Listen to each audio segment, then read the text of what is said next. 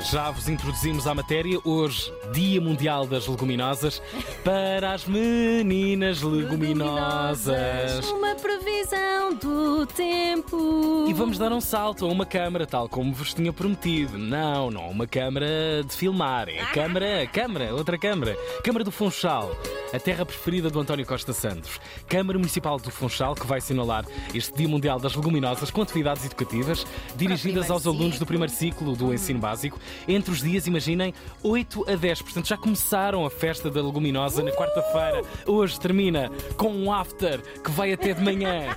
Cheio de legumes, alhos franceses, cenouras, tudo.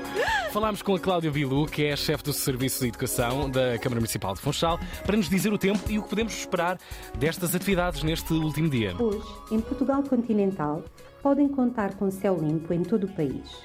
Porto e Lisboa chegam aos 16 graus e Faro aos 15. Nos Açores, hoje estará céu com muitas nuvens e aguaceiros para o final da tarde. Ponta Delgada chega aos 17 graus. Na Madeira, o dia será de aguaceiros e possibilidade de trevoada. Funchal chega aos 17 graus. Nos dias 8, 9 e 10 de fevereiro, no Polo de Leitura da Penteada, e ao público em geral a 11 de fevereiro, com uma atividade de show cooking e degustação a realizar na Ludoteca do Parque de Santa Catarina.